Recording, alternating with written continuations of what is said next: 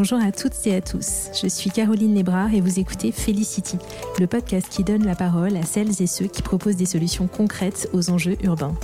Ensemble, nous allons à la rencontre de ces entrepreneurs, architectes, urbanistes ou chercheurs qui portent sur la ville un regard nouveau. Habitat, transport, solidarité, environnement, ces Urban Hackers ont réponse à tout et vont vous surprendre. Bienvenue, la félicité en ville, c'est par ici.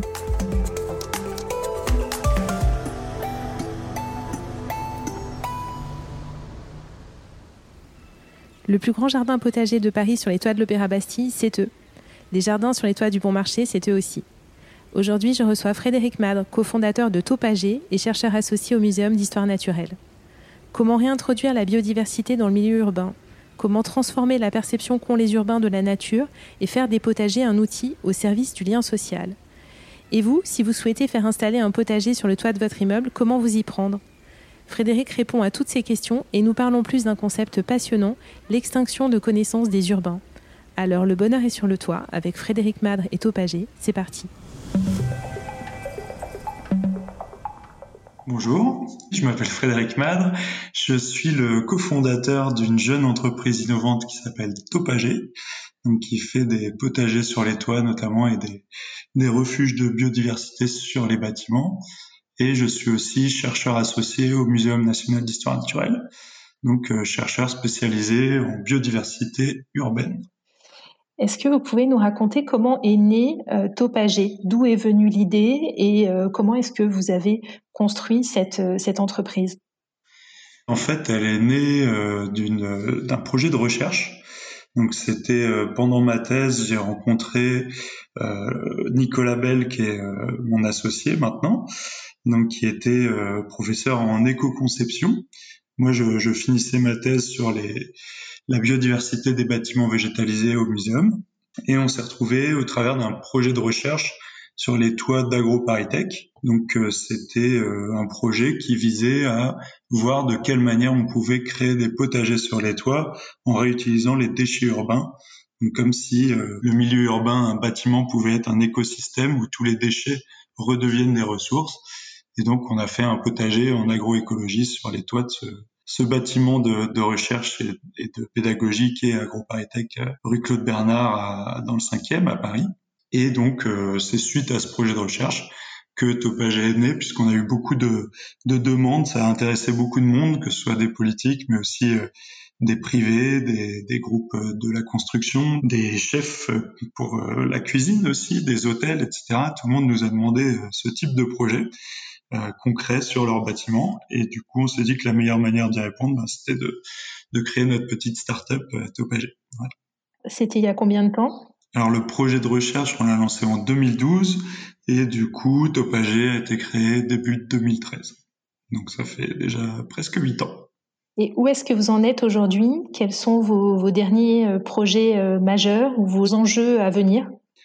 Alors déjà depuis huit ans, on a, on a bien avancé puisque on a réalisé euh, plus d'une dizaine de projets en moyenne chaque année, donc on a presque une petite centaine de projets réalisés en dix ans. On travaille sur beaucoup de projets en conception et donc tout ça euh, demande beaucoup de travail. Et donc on a dû embaucher pas mal de monde. Donc euh, on était deux il y a huit ans, mais maintenant on est, on est environ 25 salariés à Topager, donc ça fait une belle petite équipe. Et on continue à travailler sur des, des projets donc du milieu urbain.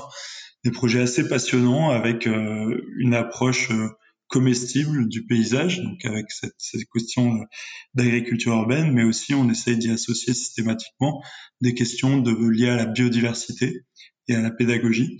Donc comment réintroduire euh, la biodiversité dans le milieu urbain et comment aussi euh, euh, transformer un petit peu la perception des urbains pour qu'ils rendent les villes plus accueillantes et plus résilientes aussi pour l'avenir.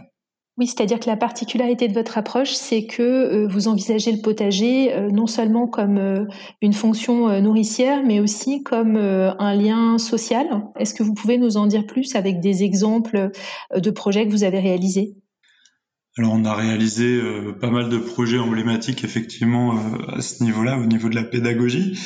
Donc notamment, on a réalisé un projet il y a à peu près cinq ans sur euh, les toits du bon marché. Et ça, c'est un projet donc qui était euh, essentiellement pour les salariés du bon marché, pour qu'ils se retrouvent sur le toit euh, de leur magasin tous ensemble, et puis qu'ils puissent euh, cultiver leur potager, et du coup avec des animations, avec euh, tout un, volet social effectivement et pédagogique au projet qui leur permettait de tous se retrouver sur un pied d'égalité devant le, les légumes et, du coup de d'œuvrer ensemble dans un but commun sur sur ce potager.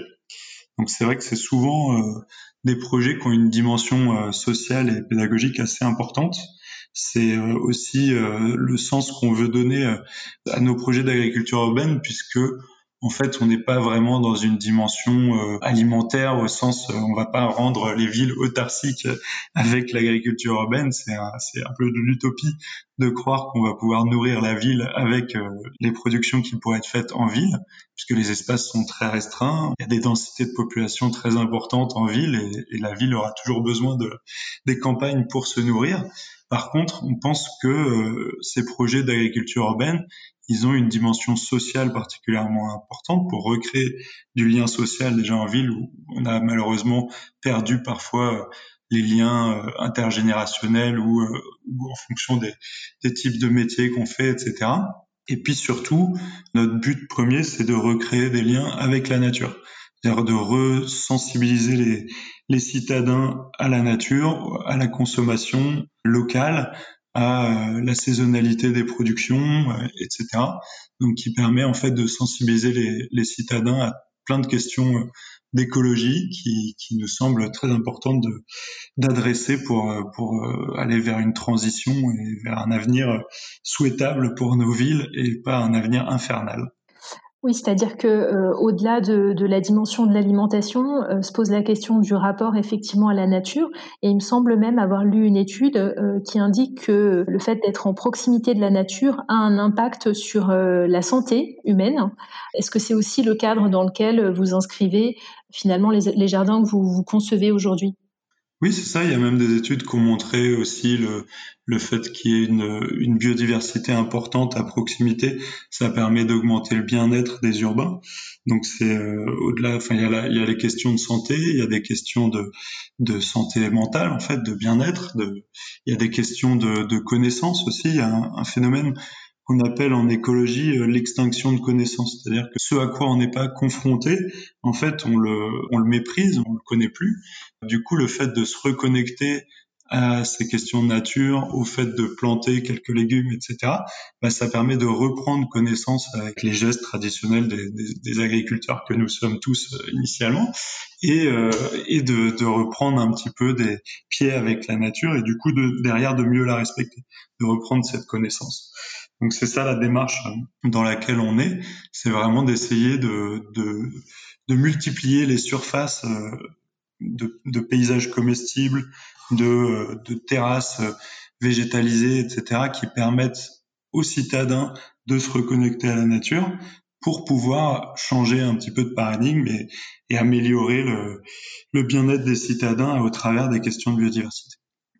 Et d'ailleurs, est-ce que vous avez réalisé des projets euh, de jardin dans des écoles? Parce que ça pourrait s'inscrire complètement dans cette euh, perspective que vous évoquez là. Oui, bien sûr. Au, tout début de Topager, on a un des premiers projets qu'on a réalisé, c'était sur euh, l'école Saint-Méry, donc qui est juste à côté du centre Beaubourg, et qui a plein de, cours qui sont pas du tout végétalisés. Justement, souvent les, les écoles sont devenues malheureusement très minérales et euh, c'est des cours en hauteur, etc. Il y a plein de terrasses, l'espace est très contraint. Et, euh, et, sur cette école, on a pu euh, créer un, potager pédagogique qui permet du coup aux élèves et aux professeurs de faire euh, des animations à travers ce, ce support-là. Donc oui, bien sûr, des projets euh, avec des écoles, c'est euh, très important. Euh, c'est souvent maintenant des projets qui sont plus destinés à des associations. Donc c'est vrai qu'on a fait au début de, de l'histoire de Topagé. Maintenant, on travaille beaucoup plus sur des projets d'assez grande envergure. Donc après, on continue quand même à faire des écoles, mais pour le coup, c'est des grandes écoles. En ce moment, on a un projet de un gros projet de végétalisation puisqu'il y a presque 6000 mètres carrés de de toiture et de, de, de petits potagers aussi, euh, et même de potagers scientifiques sur euh, le, la nouvelle école AgroParisTech, puisque l'école sur laquelle on a commencé notre histoire, en fait, s'est déplacée maintenant euh, sur le plateau de Saclay, et donc on est en train de faire les travaux pour la future école des ingénieurs en agronomie. Voilà. Et sinon, des, des, projets assez emblématiques qu'on a pu réaliser aussi et sur lesquels on essaye de, de faire beaucoup de visites et d'ateliers pour pour ces questions de pédagogie aussi. C'est par exemple l'Opéra Bastille sur lequel on a on a réalisé un assez grand potager aussi puisqu'il fait 2500 mètres carrés donc ce qui est pas négligeable quand même déjà pour le, le, milieu urbain, même si par rapport à des, des exploitations maraîchères à la campagne, ça reste euh, très très petit comme surface. Ok, super intéressant. Alors j'ai une question de, néophyte, euh, qui est finalement en quoi euh, les, jardins en ville contribuent à la biodiversité? Alors bah, le, problème de la biodiversité urbaine, c'est que euh, la ville est un espace très contraint on dit qui est très imperméable en fait à la circulation des espèces.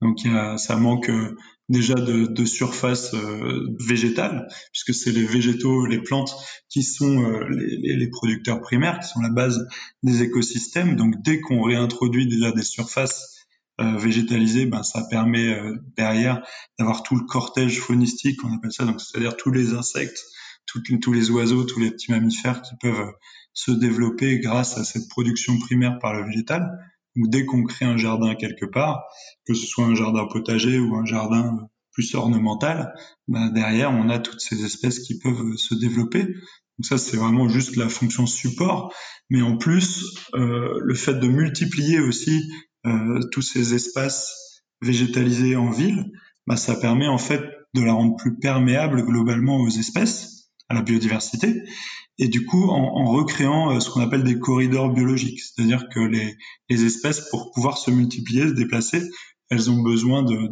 ce qu'on appelle des trames vertes aussi, des, des trames vertes et bleues. Donc euh, le fait de végétaliser la ville, ça permet d'augmenter la connectivité urbaine pour ces espèces et ça permet aux espèces sauvages de se réapproprier la ville progressivement. Donc bien sûr, toute forme de végétation est utile pour la biodiversité. Et en plus, c'est vrai que quand on a euh, un aspect productif, ben forcément, ça, c'est aussi un peu plus productif pour les autres espèces. Donc, euh, on voit arriver aussi certaines espèces sur les potagers qu'on souhaite pas toujours voir, puisqu'elles elles, elles mangent aussi une partie de la production. Donc, c'est le cas notamment de certains insectes qu'on peut appeler des ravageurs, parce que voilà, ils viennent un peu ravager les cultures. Mais comme notre objectif premier n'est pas forcément d'avoir un haut niveau de, de rendement agricole, bah, on est aussi content finalement de voir réapparaître ces espèces en milieu urbain. On essaie de, de les contrôler avec des méthodes biologiques assez simples. Euh, on fait vraiment aucun aucun traitement euh, de type euh, chimique, phytosanitaire, etc. On travaille en agroécologie, c'est-à-dire qu'on va plutôt essayer de multiplier les, niches écologiques, par exemple de recréer d'autres espaces dédiés à la biodiversité pour qu'ils accueillent ce qu'on appelle des espèces auxiliaires. C'est-à-dire, par exemple, on, installe des nichoirs et les nichoirs euh, à mésanges, ils vont permettre d'accueillir des petits couples de mésanges qui vont se multiplier. Et les jeunes mésanges, elles vont venir manger sur les cultures les, les petites limaces ou les petites chenilles qui pourraient poser des problèmes à la production. Donc voilà, c'est ça qu'on appelle euh, la lutte intégrée en agroécologie. Alors si aujourd'hui on est un particulier euh, qui vit euh, en zone urbaine et en copropriété et qu'on souhaite euh, faire installer un potager sur son toit ou végétaliser sa façade, quelles sont les, étapes à suivre Quels sont les prérequis finalement à un projet de ce type? Alors déjà, il faut effectivement vérifier que, le projet est possible. Donc la, première étape quand on veut végétaliser son bâtiment, c'est de faire des études de faisabilité donc avec euh, des, des, bureaux d'études comme le nôtre, euh, qui vont regarder ce que vous souhaitez faire vraiment comme type de projet, et puis euh, qu'est-ce qui est possible de faire en fonction des contraintes du bâtiment. Et il y a aussi d'autres bureaux d'études qui doivent rentrer dans ce processus, notamment des bureaux d'études structure, pour vérifier que la structure du bâtiment, si c'est un bâtiment déjà existant, peut recevoir le poids de cette végétalisation ou sur les façades aussi que les murs sont aptes à recevoir ce type de, de projet. Et ensuite, euh, il y a aussi des, des, questions réglementaires. Alors, on, a la chance, surtout dans Paris, mais de plus en plus dans toutes les grandes villes de France, d'avoir plutôt euh, des, des, politiques publiques incitatives sur ces questions de, de réintroduction euh, de la biodiversité et de l'agriculture en, en, ville. Donc souvent, le, les PLU, c'est-à-dire les documents euh, officiels, les, les plans locaux d'urbanisme, sont assez favorables en fait à ce type de projet. Donc il y a peu de freins réglementaires sur ces questions-là, mais il faut quand même toujours bien vérifier parce que il y a aussi des questions patrimoniales hein, sur certains projets. On, on végétalise pas une façade comme ça, par exemple, notamment une façade qui, qui est à proximité d'un d'un monument historique, ben, il y a l'architecte des bâtiments de France aussi qui va euh, venir regarder le projet et qui pourrait s'y opposer si euh, il pense que ça convient pas dans le cadre euh, patrimonial. Donc il y a, y, a, y a, toutes ces questions-là à résoudre. Elles sont pas simples. Donc c'est les projets de, de végétalisation et de potager, ils prennent parfois beaucoup de temps. Alors après, si c'est juste euh, mettre quelques bacs sur euh, son balcon, sur une petite terrasse, euh, ça peut être beaucoup plus simple et, et ça peut être fait très facilement, soit par soi-même, en achetant les matériaux soi-même, les matériaux nécessaires à faire ce type de projet, soit en faisant appel effectivement une, une entreprise aussi comme la nôtre pour quand on a un projet un peu plus ambitieux avec une terrasse assez euh, assez importante où on souhaite faire un vrai gros potager, ben là du coup euh, faire intervenir une équipe spécialisée qui va faire tous les travaux donc euh, de construction des bacs potagers, de, de mise en place des systèmes d'irrigation, etc. Parce qu'on met systématiquement en ville des systèmes d'irrigation Sinon, les, plantes poussent assez mal en fait euh, quand on n'est euh, pas là l'été et puis quand on a des, chaleurs assez importantes en ville, ben, il faut vraiment irriguer pour pouvoir euh, avoir des légumes. Alors, est-ce que vous pouvez nous donner une, une, fourchette de coût pour un projet de potager sur un toit quand on est en copropriété? Et également, tout à l'heure, vous avez parlé du délai finalement pour monter ce type de projet. Euh, là aussi, est-ce que vous pouvez nous donner une idée de ce délai? Alors si c'est un projet qui nécessite vraiment des études approfondies en termes de, de structure, euh, en termes de, de, de, dossiers réglementaires, etc., on peut vite aller à un an, un an et demi de délai entre le, le début de la réflexion et euh, le début des travaux. Après, les travaux peuvent aller assez vite, hein, ça peut durer deux, trois mois et être mis en place, mais c'est surtout le, le délai d'instruction qui peut être assez long. Euh, pour des projets plus simples, hein, comme je vous disais tout à l'heure, un potager sur un balcon, euh, ça peut être immédiat. Euh, il suffit de vérifier son règlement de copropriété et de, de prendre quelques précautions d'usage, notamment par rapport à, la surcharge du balcon, pour mettre en place son potager. Donc ça, ça peut être très court, comme ça peut être beaucoup plus long. C'est vrai qu'on travaille sur des projets à grande échelle, sur des projets de construction ou de grosses rénovations et les études c'est souvent même deux trois ans en fait. Donc euh, ça, ça, peut être euh, très long, ça c'est le temps de la construction. Malheureusement c'est difficilement compressible. Il y a les questions de dépôt de permis de construire, etc. qui peuvent prendre très très longtemps. Et ensuite euh, sur la question de la fourchette de prix, bah, c'est très variable aussi en fait en fonction des techniques qui peuvent être mises en œuvre, en fonction de, plein de paramètres, de, la complexité du projet, hein, puisque c'est pas du tout la même chose aussi la taille de projet. On imagine bien que c'est pas du tout la même chose de faire un petit potager euh, sur une surface euh, euh, qui est euh, difficilement accessible, que ce soit par des escaliers, des choses comme ça euh, ou de faire un assez grand potager sur une terrasse qui est directement accessible avec un ascenseur par exemple. Donc, en fonction de tous ces critères-là, ça peut varier euh, sur une fourchette qui est, on va dire, entre 150 euh, et 350 euh, euros par mètre carré. Mais c'est très dépendant de, beaucoup de critères et il faut bien étudier les projets pour essayer d'anticiper au maximum et aussi avoir le, coût le plus proche de la réalité. Mais après, c'est de toute façon des projets qui sont quand même relativement onéreux à mettre en place faut avoir conscience de ça aussi. Ça, ça a un certain coût. Alors, qu'est-ce qu'on fait euh, pousser sur son toit une fois qu'on euh, a mené toutes ces démarches? Alors après, une fois qu'on a donc le, le, plus long, c'est d'installer la base, c'est-à-dire euh, les bacs ou les, les, planches de culture ou la, la surface végétalisée, ce qu'on peut faire aussi comme une toiture végétalisée en pleine surface, mais entièrement comestible, avec des petites allées, etc. pour circuler donc ça dépend vraiment de la technique. Et une fois qu'on a mis en place tout ça, on peut un peu cultiver n'importe quoi en fait. On peut on peut laisser libre cours à son imagination. Alors bien sûr, il y a des contraintes euh, climatiques, mais en ville, on a plutôt euh, quelques degrés de plus que, que en, milieu périurbain à la campagne. Donc ça nous permet d'avoir une palette végétale un peu plus large que ce qui peut être fait en maraîchage euh, rural. Et puis si on met une petite serre, par exemple, ça permet d'augmenter encore plus la palette végétale.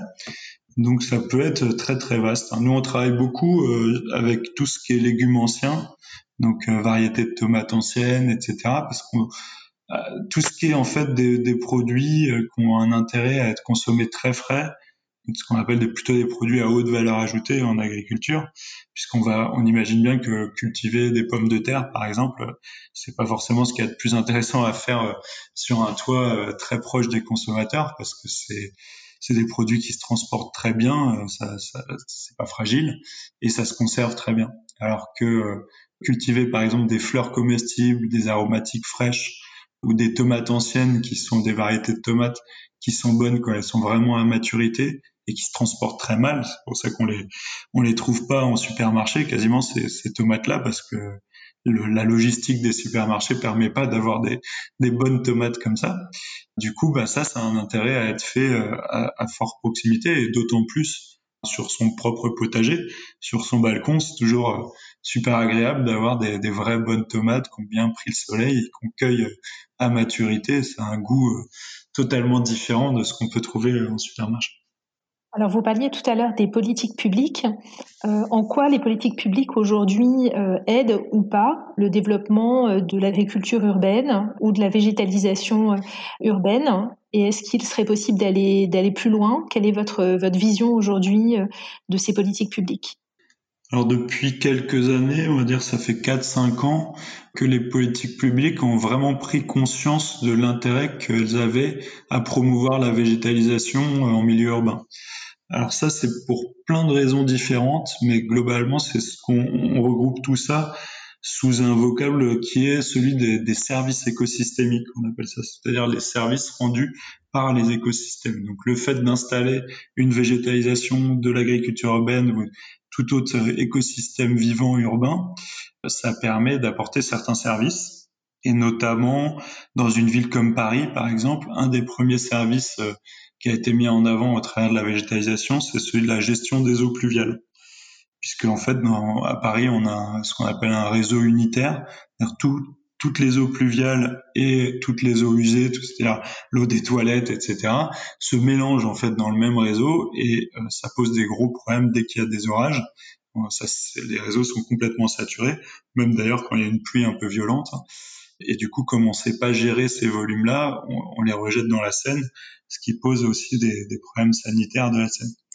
Donc souvent, on est, on est rattrapé par la Commission européenne parce qu'on ne respecte pas les, les directives sur l'eau euh, dans nos fleuves à cause de ces questions de, de réseau. Donc euh, la, la, ville a cherché euh, comment euh, résoudre ce problème-là et la végétalisation est une des solutions. Ça permet en fait en créant des toitures végétalisées euh, ou, tout autre euh, système de végétalisation urbaine, ça permet de, de, faire des éponges en fait, donc euh, de retarder l'eau qui va s'écouler dans les réseaux. Et puis il y a toute l'eau qui est, qui est stockée par les plantes et par le, la, le substrat, la terre qu'on met sur les toits, qui va être en grande partie, on estime à peu près 50% du volume d'eau de pluie, qui va être renvoyé dans l'atmosphère à travers un phénomène qu'on appelle l'évapotranspiration. Donc c'est le, fait que les, les végétaux euh, transpirent, c'est ce qui leur permet de tirer leur sève vers le haut et euh, en fait, c'est comme un peu euh, quand nous on sue, en fait, le fait de d'évacuer de la vapeur en surface, ça permet aussi de, de rafraîchir euh, les couches inférieures. Donc c'est le, le, phénomène qu'on a dans notre peau avec la sudation. En fait, il se passe exactement la même chose à la surface des bâtiments végétalisés, et donc ça permet plein d'autres services comme le rafraîchissement urbain et même des gains énergétiques pour le bâtiment. Donc les, finalement, les promoteurs aussi euh, de la construction ont intérêt à végétaliser leurs bâtiments pour après faire des gains énergétiques en climatisation ou euh, voilà contribuer aussi au niveau des politiques publiques à rafraîchir la ville. Donc c'est tous ces j'ai cité quelques exemples donc la gestion des eaux pluviales et, et, le rafraîchissement, la lutte contre les îlots de chaleur urbains aussi on appelle ça. Ça c'est vraiment des exemples de services écosystémiques qui peuvent être mis en avant avec la végétalisation urbaine, avec aussi des projets d'agriculture. Parce que par exemple, quand on irrigue des potagers sur les toits, en pleine canicule, c'est pareil, ça, évapore beaucoup d'eau et ça permet de rafraîchir d'autant mieux les bâtiments et donc de faire aussi, je disais, des gains en, en climatisation. Et donc toutes ces infrastructures de végétalisation qu'on met en place, c'est ce qu'on a appelé aussi en écologie urbaine des infrastructures vertes, en opposition en fait aux infrastructures grises qui sont classiquement mis en place par l'ingénierie du bâtiment euh, traditionnel, mais qui finalement euh, résolvent pas le problème. Par exemple, j'ai parlé de la climatisation. Typiquement, une des solutions apportées par les ingénieurs du bâtiment pour rafraîchir un bâtiment, surtout dans le cadre des réchauffements climatiques, ça va être juste de mettre des plus grosses clims. Le problème, c'est que mettre des plus grosses clims, bah, ça contribue au problème plus que ça ne solutionne. Ça solutionne à court terme le fait d'avoir quelques degrés de moins dans le bâtiment, mais euh, à long terme, bah, on sait que ça augmente la consommation énergétique et du coup que ça empire l'effet de serre. Donc c'est typiquement euh, ce genre d'infrastructure grise qu'il faut essayer d'éviter parce que souvent elles résolvent une seule partie du problème et elles le résolvent pas vraiment en fait. Elles contribuent plutôt à renforcer le problème. Alors que les infrastructures vertes, en fait, en général, on considère qu'elles vont répondre à plusieurs problèmes en même temps. typiquement, la végétalisation, ça permet de résoudre des questions de gestion des eaux pluviales, des questions de rafraîchissement urbain. Ça permet euh, de, de, stabiliser aussi le, les températures en ville, de, de, filtrer aussi un petit peu les, les particules, des choses comme ça. Ça permet de renforcer la biodiversité. Et en plus, avec, quand c'est quand c'est pour de l'agriculture urbaine, bah, c'est un autre service qui est celui de la, de la production alimentaire, même si c'est symbolique, mais ça, ça, reste un service supplémentaire. Et euh, tout ça fait que c'est multiserviciel, on va dire, multifonctionnel, c'est ces projets d'infrastructures vertes. Et donc, euh, ça permet de se projeter plus euh, dans l'avenir des villes et dans une forme de, de, transition écologique, de résilience urbaine, plutôt que continuer à, à œuvrer avec les infrastructures grises, à, continuer à, creuser la tombe de l'humanité, malheureusement. Alors j'ai bien compris pour les villes l'intérêt des infrastructures vertes. Euh, par contre, comment est-ce qu'aujourd'hui euh, les villes soutiennent ces projets très concrètement? Est-ce que euh, c'est par des appels à projets sur les infrastructures qu'elles gèrent en propre? Est-ce que c'est par des dispositifs de subventionnement, par d'autres biais? Comment est-ce qu'aujourd'hui concrètement elles soutiennent ces projets? Alors concrètement, il y a très peu de subventions. Il y a quelques subventions notamment des, agences de l'eau, donc pour les raisons que j'ai dit plus haut, c'est-à-dire les questions de gestion des eaux pluviales. Donc c'est le un des seuls organismes, les agences de l'eau, donc qui sont au niveau des, bassins versants, qui peuvent contribuer à, subventionner certains projets de végétalisation, mais euh, globalement très peu de subventions sur ces, ces projets-là pour l'instant. Euh, par contre, c'est plutôt des contraintes en fait. Donc, euh, comme je vous disais tout à l'heure, c'est euh, dans le cadre des PLU, des plans locaux d'urbanisme, que les villes ont inscrit euh, certaines volontés de végétaliser. Donc, par exemple, dans un PLU comme Paris, mais c'est aussi le cas à Lyon, etc., il y a une exigence de végétaliser toute toiture plate avec une épaisseur minimale de 10 cm de substrat. Si la toiture fait plus de 500 mètres carrés, on doit même justifier le fait que euh, le, substrat mis en place peut euh, être transformé pour faire un projet d'agriculture urbaine. Le, PLU parisien a permis aussi de dépasser les plafonds de hauteur dans le cas où on installait des serres sur les toits, par exemple, des choses comme ça. Donc il y a plein d'éléments des, PLU qui sont euh, incitatifs et contraignants aussi. Donc il y a, une forme de contrainte pour les acteurs de la construction à euh, respecter euh, un certain pourcentage de végétalisation sur leur projet. Et puis, euh, il y a des éléments incitatifs qui vont du coup pousser les porteurs de projets de construction à intégrer aussi dans leurs équipes des entreprises comme la nôtre, des porteurs de projets en, en agriculture urbaine, pour faire des projets bah, aussi qui, qui, vont être sélectionnés par la ville. Donc la ville, elle a aussi un, un moyen d'influence, euh, pas seulement par des subventions, etc., mais plutôt par le choix des projets, puisque c'est toujours les services municipaux qui sont euh, euh, les instructeurs des, des, permis de construire, etc. Et puis de plus en plus, les villes, elles lancent des appels à projets qu'on appelle des appels à projets innovants, donc que ce soit au, niveau des villes, à l'échelle des villes ou à l'échelle même des, métropoles, donc la métropole du Grand Paris, la métropole du Grand Lyon, etc. Tout le monde lance des appels à projets dans lesquels il y a un cahier des charges qui, demande aussi les questions de végétalisation, d'agriculture urbaine, qu'elles soient abordées et qu'elles soient bien traitées dans leur projet. Donc c'est à travers ce type d'appel à projet. Donc à Paris, il y a eu Réinventer Paris, puis après Réinventer la Seine, qui concernait aussi Rouen, euh, Le Havre. Puis maintenant, il y a Inventons la métropole du Grand Paris. Il y a eu deux, deux rounds, un et deux. Et donc, c'est à travers ce, ce type d'appel à projet que de plus en plus, euh, euh les projets se font euh, avec beaucoup de végétalisation, avec beaucoup d'agriculture urbaine sur les, sur les toits. Est-ce que vous avez des exemples de, politiques publiques menées à l'étranger qui utilisent d'autres leviers pour développer l'agriculture urbaine? Oui, ben le, levier de la subvention est très intéressant et a été parfois très bien utilisé. Donc notamment, j'ai l'exemple de de la ville de New York euh, qui a financé un grand projet d'agriculture urbaine sur les toits euh, qu'on appelle la Brooklyn Grange donc qui s'est euh, qui s'est développé euh, sur une assez grande surface. De mémoire, c'est un, peu plus de 4000 mètres carrés de végétalisation. Et le, la subvention a été donnée au titre de la gestion des eaux pluviales puisque c'est pareil, la ville de New York a un gros souci de de gestion euh, des eaux pluviales. Et du coup elle subventionne ce type de projet pour pour faire des éponges sur les toits. Et euh, donc le, le, le, projet de la Brooklyn Range a été euh, en grande partie financé à son installation avec ce type de subvention. après, il y a, y a d'autres pays euh, comme la Suisse par exemple où la végétalisation a été une contrainte réglementaire depuis très longtemps en fait, et on voit que ça a été très bénéfique. Du coup, en Suisse, il y a énormément de bâtiments végétalisés parce que très tôt ils ont mis en place euh, ce qui est mis en place, ce qui a été mis en place plus récemment là dans les PLU euh, français.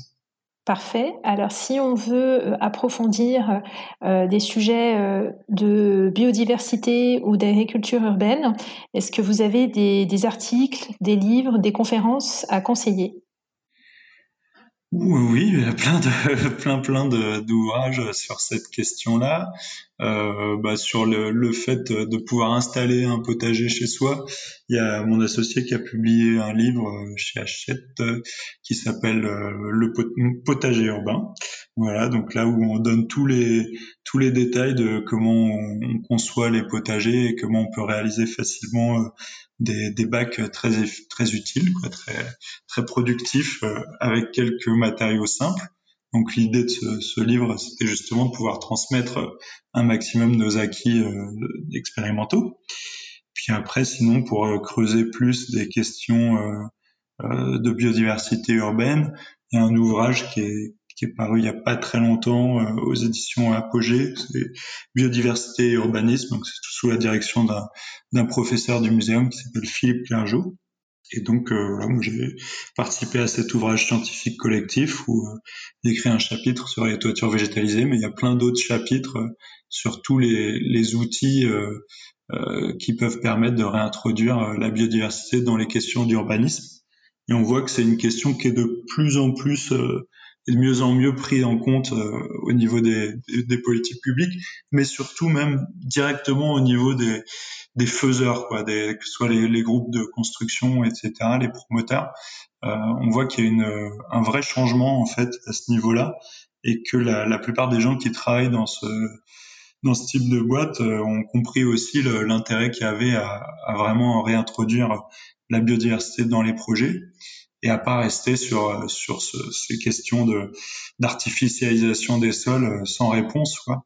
Donc euh, c'est de mieux en plus mieux pris en compte et et du coup, ça donne des beaux projets. Donc, euh, voilà, j'encourage tout le monde à, à bien se renseigner là-dessus pour pour le faire de mieux en mieux parce qu'il y a aussi un aspect qualitatif en fait des projets qui est, qui est très important. C'est pas seulement euh, faire des mètres carrés végétalisés etc qui est important, c'est vraiment travailler sur la qualité des, des espaces concrets que ce soit pour l'homme, c'est-à-dire pour les rendre accessibles et agréables pour euh, les activités de l'homme, mais aussi pour les, toutes les autres espèces euh, qui vivent avec nous en milieu urbain et, et, dont on a besoin en fait pour survivre. Donc par exemple les, les insectes pollinisateurs, on, sait euh, comment bien les réintroduire, comment faire des habitats qui sont utiles pour eux, et on a besoin de ces insectes pollinisateurs pour vivre parce que c'est eux qui, qui pollinisent nos, nos légumes et donc nos fruits, etc.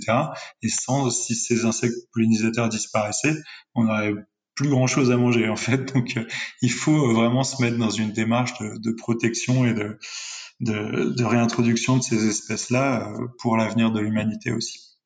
Alors, je crois que vous nous avez bien fait toucher du doigt ces, ces enjeux et également les modalités euh, pratiques.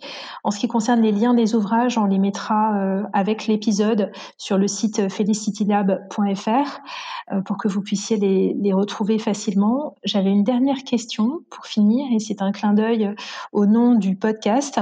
La félicité en ville ou la félicity, pour vous, c'est quoi? Alors, la Felicity, euh, ben en fait, pour moi, une ville, en tout cas dans laquelle on est heureux, c'est une ville euh, dans laquelle on peut accéder très facilement à, à des espaces euh, verts, comestibles, où on peut faire son jardin un peu partout, où il y aurait même ce qu'on appelle les projets d'incroyables comestibles, c'est-à-dire des, des, des, bacs potagers un peu partout, dans laquelle n'importe qui pourrait cultiver et récolter. voilà, que ce soit très très agréable, que ça puisse créer beaucoup de liens sociaux. Je pense que euh, une ville euh, agréable comme ça aussi, faut faut voir ce qu'on souhaite. Si on souhaite euh, avoir tous ces légumes à proximité, faut peut-être aussi essayer de moins les polluer. Donc je pense que c'est une ville dans laquelle il y aurait plus de véhicules particuliers, etc. En tout cas, pas des véhicules à combustion. Euh, voilà, une, ville très écologique et dans laquelle la, nature reprendrait le plus possible ses droits.